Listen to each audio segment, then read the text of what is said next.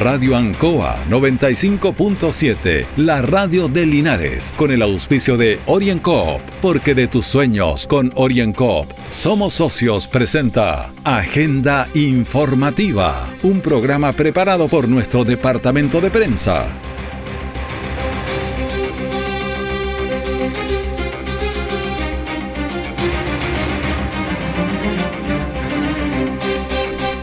Muy buenos días, les damos la bienvenida a Agenda Informativa en Radio Ancoa en este 30 de diciembre de 2021, penúltimo día del año. Agenda Informativa se emite desde los estudios de Radio Ancoa en Avenida Rengo 959, dial 95.7, en internet www.radioancoa.cl. Vamos de inmediato a las informaciones de las últimas horas, las que son preparadas por nuestro departamento de prensa. Titulares para la presente edición. Adulto mayor muere atropellado por un bus en Javier Espinosa con Rengo. Escuela de Artillería licencia la generación de soldados con criptos del centenario. Un llamado a evitar los fuegos artificiales que dejan un saldo de niños y adultos quemados. El detalle de estas y otras informaciones ya viene. Han sido tiempos difíciles, de incertidumbre, porque las ventas han bajado, hemos tenido miedo y preocupa no saber cuándo las cosas mejorarán. La pandemia nos ha afectado a todos. Me acerqué a Oriencop buscando una solución y mi sorpresa fue enorme. Entendieron de inmediato mi situación y juntos buscamos la mejor alternativa para salir adelante con mi negocio. Reactiva tu negocio con Oriencop. Solicita tu crédito microempresas de 14 millones en 48 o 60 cuotas con una tasa súper baja. Oriencop, cooperativa de ahorro y crédito. Siempre en el lugar donde se produce la noticia están los equipos de prensa para que usted se informe primero. Agenda informativa.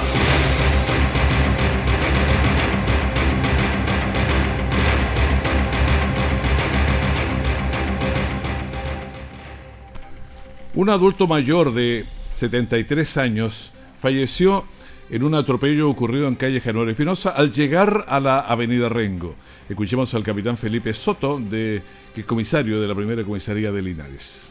Lamentablemente tenemos un accidente de tránsito tipo atropello, en el cual una persona de 33 años eh, había sido atropellada por un minibús. Eh, lamentamos esta pérdida, no sabemos las, las causas, por lo cual eh, concurre personal CIA para efectuar los peritajes respectivos y determinar las causas de este accidente, este lamentable accidente.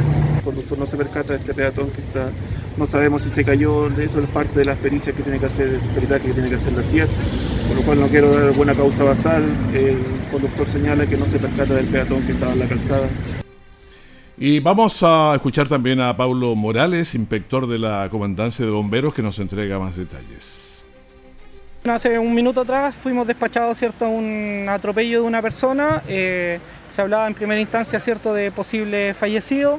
Una vez que llegamos al lugar y con personal de SAMU nos constatamos cierto, de que la persona se encontraba fallecida producto de un atropello, de un microbús. Eh, la, la, rueda cierto, pasa sobre su cuerpo y esta persona pierde la vida eh, casi de forma instantánea en el lugar. Las informaciones, según las informaciones preliminares, aportadas por testigos, la, la persona señala que fue imposible evitar el accidente porque fue atropellado con las ruedas traseras. Escuchemos a Irma Jiménez, que era pasajera del bus. Estamos estacionados ahí y viene un joven de allá y le da, le hace cambio de luz a mi esposo para que baje por el paso a nivel. ¿Me entiendes? Y en eso él va a dar la vuelta despacito cuando sentimos el pencazo y mira para atrás y le había pasado la rueda por encima de la cabeza.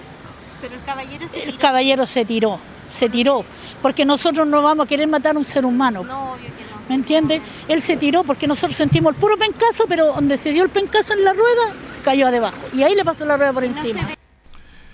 La CIA de Carabineros investiga con testigos, cámaras de vigilancia y otros medios para despejar las causas de este accidente.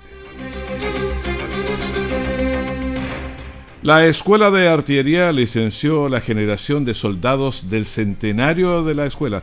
Se trata de 76 voluntarios que hicieron el curso que se prolongó por más de un año. Escuchamos a David López, que es un, uno de los que hizo el curso. aprendí harto acá. Bueno, mis instructores me enseñaron demasiado. Fue bonita experiencia vivir el servicio militar y compartir con hartos camaradas, conocer nuevas personas y fue muy buena, muy buena experiencia que viví acá en el servicio. Estaban los soldados con criptos y también estaban los padres. Escuchemos a eh, Claudio de la Fuente. Cambió un 90% de lo que antes, aparte de que fue un poco triste la partida, pero no fue para siempre. Igual a la larga y la corta fue bueno porque aprendió mucho y también aprendió a abrazar los hijos. Y también vamos a escuchar a una de las... Había hombres y mujeres en estos con, soldados con criptos. Escuchemos a Krishna, que es lo que nos señala. La verdad estoy muy contenta de la experiencia que tuve aquí adentro. Estoy agradecida con la escuela, con cada uno de los instructores que nos enseñaron varias cosas y de la, del gran lazo que pudimos tener como compañeros y camaradas aquí adentro. Un trabajo intenso para formar soldados con criptos que es parte de la razón de ser del Instituto Artillero. Ahora escuchamos al coronel Rodrigo Serrano, que es el director de la Escuela de Artillería de Linares. Bueno, la actividad de hoy es una de las actividades más importantes del año porque eh, con una sencilla pero muy simbólica ceremonia estamos despidiendo a los soldados que terminaron su servicio militar iniciado hace más de un año. Servicio militar que tal como se lo mencioné yo en la propia ceremonia es un servicio militar especial donde ellos decidieron participar eh, sirviendo a, sus conciudadanos desde el ejército en momentos tremendamente difíciles que nos ha tocado vivir a todos, así que tiene un mérito especial para ellos. La generación de licenciados y sus familiares agradecieron la formación que se inició en los momentos más duros de la pandemia y que ahora salen fortalecidos y con nuevas herramientas para enfrentar la vida.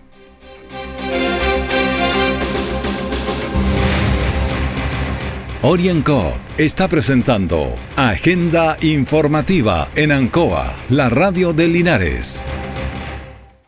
Han sido tiempos difíciles, de incertidumbre, porque las ventas han bajado, hemos tenido miedo y preocupa no saber cuándo las cosas mejorarán. La pandemia nos ha afectado a todos. Me acerqué a Oriencop buscando una solución y mi sorpresa fue enorme. Entendieron de inmediato mi situación y juntos buscamos la mejor alternativa para salir adelante con mi negocio. Reactiva tu negocio con Orienco. Solicita tu crédito microempresas de 14 millones en 48 o 60 cuotas con una tasa súper baja. Orienco, cooperativa de ahorro y crédito. Nuestra central de prensa está presentando Agenda Informativa en el 95.7 de Radio Ancoa. Seguimos entregando las noticias. Ahora vamos a conversar con Juan Carlos Muñoz, director Casa Noé Mundo Animal. ¿Qué tal? Bienvenido, Juan Carlos. Un gusto estar con ustedes, como siempre, ¿cierto? Llegar a, a este canal es como llegar a mi casa, ya que ustedes empezaron más o menos en la misma fecha, ¿cierto? Y, encantado de, poder contarles un poquito de lo que está pasando en el mundo animal. Bueno, hemos vivido tiempos difíciles, el 2020 fue dificilísimo porque no conocíamos nada, nos hemos ido adaptando en este 2021, pero ¿cómo ha sido este paso de, de uno a la otra y en qué están ahora? Pero vamos haciendo ese recuento un poco. Así es, un año difícil, ¿cierto? Nunca se nos va a olvidar ese 13 de marzo de el año 2020, cuando tuvimos que cerrar nuestras puertas obligadamente. Y bueno, fueron tiempos muy difíciles. Porque los animales siguen comiendo igual. Pues. Eh, eh, el espectáculo se terminó para, para, para, de, de nuestras puertas hacia afuera. Pero las puertas hacia adentro, ¿cierto? El parque siguió trabajando en forma normal, porque los animales hay que verlos, asistirlos todos los días, ¿cierto? Ellos comen, se medicinan y todo lo que significa mantener seres vivos. Por lo tanto, la vida a nosotros nos cambió ya mucho, pero a la vez tampoco fue tan grave porque nosotros seguíamos viendo nuestros animales. Lo grave estaba en la mantención, ¿cierto?, de lo que significan los recursos para poder mantener este mundo animal. Y la solidaridad vino de las autoridades, vino de la gente, vino de los empresarios, o de todas partes, o ninguna, todas las anteriores, ¿qué pasó? Yo creo que eso nos dejó una enseñanza, ¿cierto? Y agradecimientos a Dios en primer lugar. Y lo más bonito, ¿cierto? Es haber sentido el cariño, ¿ya? las ganas de querer ayudar y, y esos minutos, esos momentos de ese llamado, ya de esa visita, de un camión con fardos, de un saco de maravilla, ya de un kilo de alpiste, de gente de muchas partes, de muchas partes de la región, como también aquella gente que compró sus entradas en verde, que nos ayudó a lo largo de todo el país, ¿cierto? Gente de muchas partes del país. Esa campaña fue bien interesante, nosotros estuvimos en ella, por eso que la, conozco muy bien. Fue depositando en la cuenta, ¿cierto? Y eso es lo que permitió de que Casa Noé no cortara a ninguno de sus trabajadores ya, y seguimos todos igual. Y pudiera alimentar a todos los animales, que ese era el gran problema que había. Así es porque el invierno se vino, el invierno se vino, mayo, junio, era terrible pensar cómo vamos a seguir, cuándo nos van a dejar trabajar. Claro, ¿cómo vas a calentar a esos animales que son de, clima tropical, algunos? Agradecer, ¿cierto?, a toda esa gente, agradecer, agradecer a las autoridades, nuestra municipalidad que siempre ha estado con nosotros. Ya eh, habría sido imposible, imposible. A ver, yo soy un hombre de mucha fe, de mucha confianza, pero tengo que decir, las fuerzas yo creo que se habrían acabado en el mes de noviembre de este año. Pero como nos dejaron trabajar, ¿cierto? Antes, por allá por mayo, junio, empezamos a trabajar de nuevo. El parque volvió a renacer y gracias a Dios estamos saliendo adelante de y olvidándonos un poco de, de, ese tiempo tan complicado que tuvimos. Perfecto, ahora me gustaría conocer cómo se viene hacia adelante, los horarios que están atendiendo, los días. Ahora este fin de año me imagino que también es un poco complicado. ¿Qué se viene para el verano? Eh, porque los grandes clientes habitualmente son los, los colegios o las familias que tienen niños. Exacto, bueno, el tiempo de verano para nosotros son los turistas, la gente que viene de afuera, ¿cierto? Y, y estamos preparados para eso, tener todo ordenadito, limpiacito, ¿cierto? Como ha sido siempre, ¿ya? Eh, eh, y trabajando en, nuestros horarios normales que son de 10 de la mañana a 6 de la tarde, horario continuado, ¿cierto? Del día lunes al día domingo. Pero en esta oportunidad, por esta semana, por esta semana, el día sábado no se va a trabajar, día primero de enero, ya, porque, bueno, todo el mundo tiene derecho a descansar y nuestros trabajadores también. Pero durante todo el verano sí van a atender. Sí, horario normal durante enero, febrero, ¿cierto? Eh, los horarios son normales de, martes a domingo, 10 de la mañana, 6 de la tarde. ¿Hay algún problema de aforos que de repente podría venir en una institución? Nosotros tenemos un aforo, nosotros tenemos un aforo en fase 4, ¿cierto? Eh, que es la que estamos hoy en día, de 1.250 personas. Así que no tenemos problema con eso. Y, y, bueno, y nos da mucho gusto que la gente nos visite, de que el turista se, se, se entusiasme, ¿cierto?, con nuestro trabajo, ya que de esa manera eh, pueden obtenerse los recursos que permiten que este mundo animal siga adelante, sigamos haciendo nuestro trabajo de rehabilitación, ¿cierto? Eh, rescate, eh, rehabilitación y liberación, que es la otra parte que hace, que hace el zoológico, que es el centro de rehabilitación. ¿Y este centro de rehabilitación cómo le ha ido ahora? Porque ha ido menos gente a la, a la cordillera, a lo mejor, y a la precordillera, no sé, a los animales a lo mejor han sido menos dañados también cómo se ha dado? Es un tema, bueno, sí, el año pasado se vio una merma, eh, ya el año pasado eh, eh, no fue tanto, pero este año volvió prácticamente a su normalidad, de lo que ha sido lo mismo, porque como acá llegan animales de distintas regiones, ya, bueno, em, nuestro trabajo es exactamente lo mismo, siempre, siempre hay algo que tiene que llegar en la semana. Ese es siempre. ¿Y cuáles son los animales que más llegan? bueno, los más, los más que los más ciertos son las aves, en este caso las aves rapaces nocturnas. Ah, las lechuzas. Lechuzas, tucúqueres, ¿cierto? Los chunchos, pequeños y todo ese tipo de búhos son los primeros que caen. ¿Y por qué? Porque andan de noche. Hay que analizar, hay que analizar la, el comportamiento humano. Este, el comportamiento, el comportamiento humano, ¿cierto? De nosotros no es muy no es muy bueno que digamos. Por eso eh, eh, este es un tema de educación, es un tema de cultura, donde tenemos que enseñar a nuestros niños para que las futuras generaciones no cometan los errores que se cometen hoy en día. ¿ya? Eh, la gran mayoría, por no decir el 100% de los animales que llegan a rehabilitación son dañados por el hombre. En este caso, las aves rapaces son disparadas, entonces llegan con heridas ¿cierto? De, proyectiles o, o también intoxicadas. Intoxicadas con, con, algunos venenos, ¿cierto? Con algunas cosas que, que, ponen en los campos y, esto, y, estas aves ingieren. Entonces, eh, siempre está ahí la mano del hombre, la mano del hombre. Entonces, esto lo vamos a terminar cuando? Cuando eduquemos nuestros niños como se debe y las futuras generaciones, ¿cierto?, puedan gozar de lo que Dios nos permite que gocemos nosotros hoy en día, que es poder verlos. Esa es la meta, educar. Por supuesto, educar. No hay nada más que, que, hacer, educar. Y de esa manera, ¿cierto? Vamos, vamos a evitar de que las especies se vayan a la extinción y, realmente, eh, bueno, el mundo, el mundo es con animales, por lo tanto... Con animales y eh, con aves. Eh, por supuesto, con, todo lo que es infiere, insectos, ¿cierto? roedores, todo lo que es reptiles, mamíferos. El mundo animal es completo y debemos cuidarlo. Con mundo animal y también con, nosotros. Es que, Juan Carlos, te agradezco, te agradezco esta conversación con nosotros. Muchísimas gracias. Gracias a ustedes por esta invitación. Orienco está presentando Agenda Informativa en Ancoa, la radio de Linares. Han sido tiempos difíciles, de incertidumbre, porque las ventas han bajado, hemos tenido miedo y preocupa no saber cuándo las cosas mejorarán. La pandemia nos ha afectado a todos. Me acerqué a Orincop buscando una solución y mi sorpresa fue enorme. Entendieron de inmediato mi situación y juntos buscamos la mejor alternativa para salir adelante con mi negocio. Reactiva tu negocio con Orienco. Solicita tu crédito microempresas de 14 millones en 48 o 60 cuotas con una tasa súper baja. Orienco, cooperativa de ahorro y crédito. Todo el acontecer noticioso del día llega a sus hogares con la veracidad y profesionalismo de nuestro departamento de prensa. Agenda informativa. Un simulacro de accidentes en la Plaza de Armas busca llamar la atención de conductores y peatones para evitar víctimas fatales durante este fin de semana.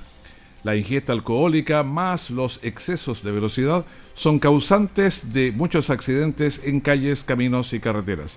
Escuchamos a Mario Mesa, alcalde de Linares. Ha tenido múltiples accidentes, colisiones frontales con alto impacto de energía en lugares que tienen discopares, que tienen lamentablemente la luz encendida en rojo de los semáforos. Y por eso el llamado en esta fiesta de fin de año al, cuidado, a la precaución. Eh, primero, los automovilistas a respetar los, los límites de velocidad dentro de la ciudad, máximo 50 kilómetros por hora. Todos queremos eliminar o por lo menos disminuir los accidentes durante este fin de semana, pero de nada valen los esfuerzos si cada uno de nosotros no cumple con conducir sin alcohol y también a velocidad razonable y prudente. Los fuegos artificiales, por maravillosos que se vean iluminando la noche de Año Nuevo, hay que tener cuidado porque son peligrosos cada año dejan una secuela de niños y adultos quemados. Y vamos a escuchar eh, testimonio. vamos a escuchar a Guillermo Lillo, en primer lugar, que nos dice. He visto videos de eh, niños con autismo que les molestan mucho los fuegos artificiales, así que desde mi punto de vista eh, pienso que mm, deberían prohibirlo. Bueno, de hecho ya vamos como dos años que no se tiran fuego artificial aquí en Linares y me parece bien y espero que se siga manteniendo de esa forma. Bueno, independiente de los cuidados que se tenga al manipularlo, una vez liberado ya no podemos hacer nada por controlarlos. Por eso el llamado es a, no usarlos. Escuchemos a Augusto Leiva. Yo estoy de acuerdo que no se hagan los fuegos artificiales, principalmente porque, uno, son peligrosos para los niños, como también para la ciudadanía en general, y en segundo término, con nuestras mascotas. Eh, las mascotas sufren mucho eh, y por eso hay que cuidarlas para que no se escapen puntualmente. Bueno, las mascotas habrá que ponerles un poco de música, abrazarlos cuando hay fuegos artificiales y que sientan un poco de seguridad, pero la verdad es que sufren bastante. Escuchemos a Ana Luisa Echeverría, que es la coordinadora regional de Coaniquem.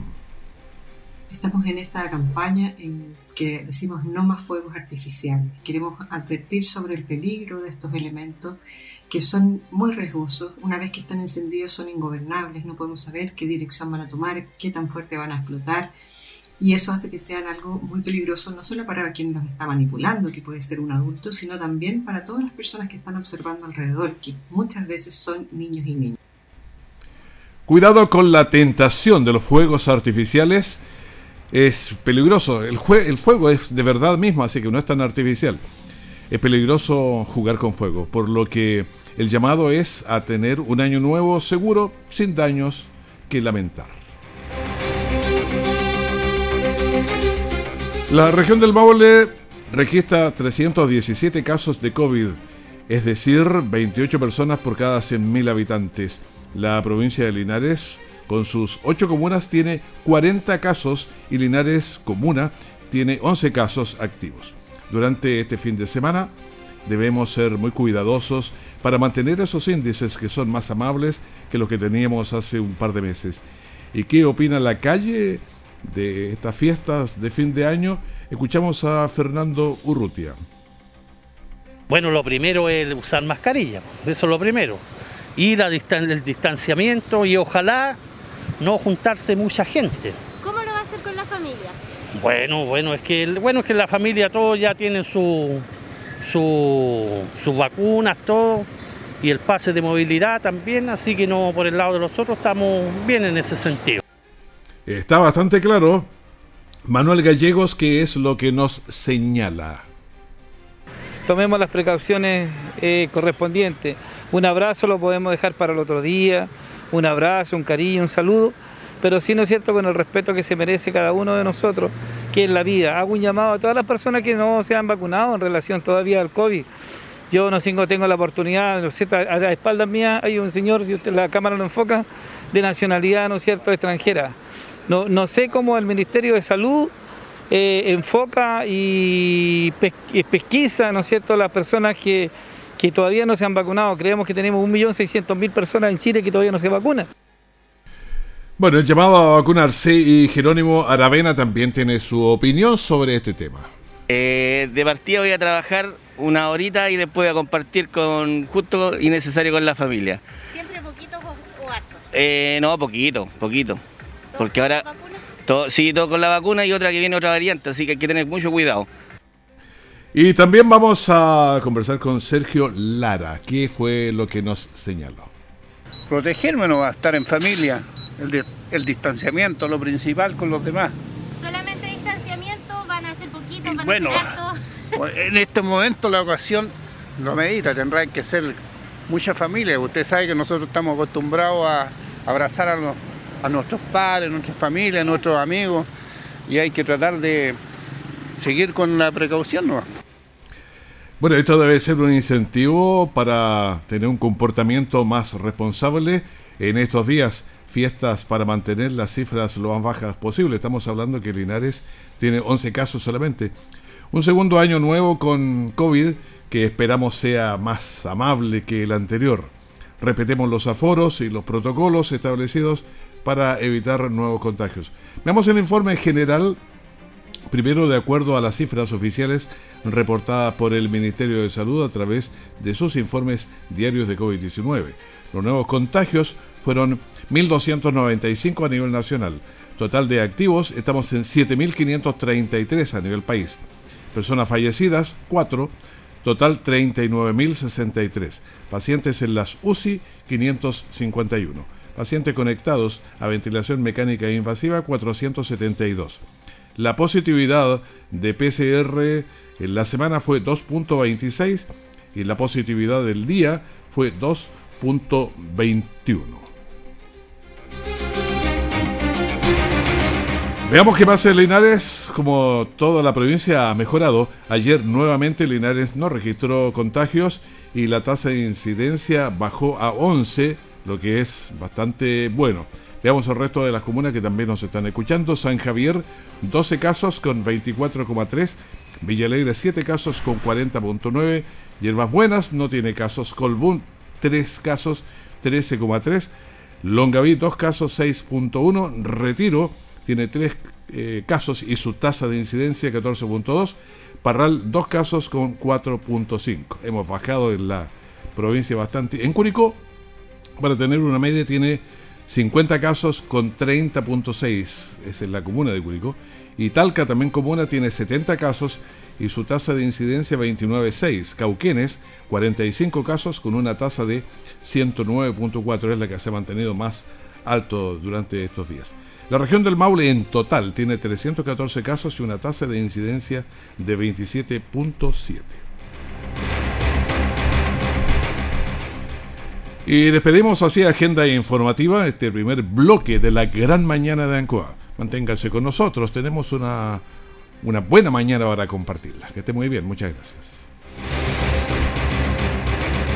Radio Ancoa 95.7, la radio de Linares, con el auspicio de OrienCoop, porque de tus sueños con OrienCoop somos socios, presentó Agenda Informativa, todo el acontecer noticioso del momento preparado por nuestro departamento de prensa. Radio Ancoa, por la necesidad de estar bien informado.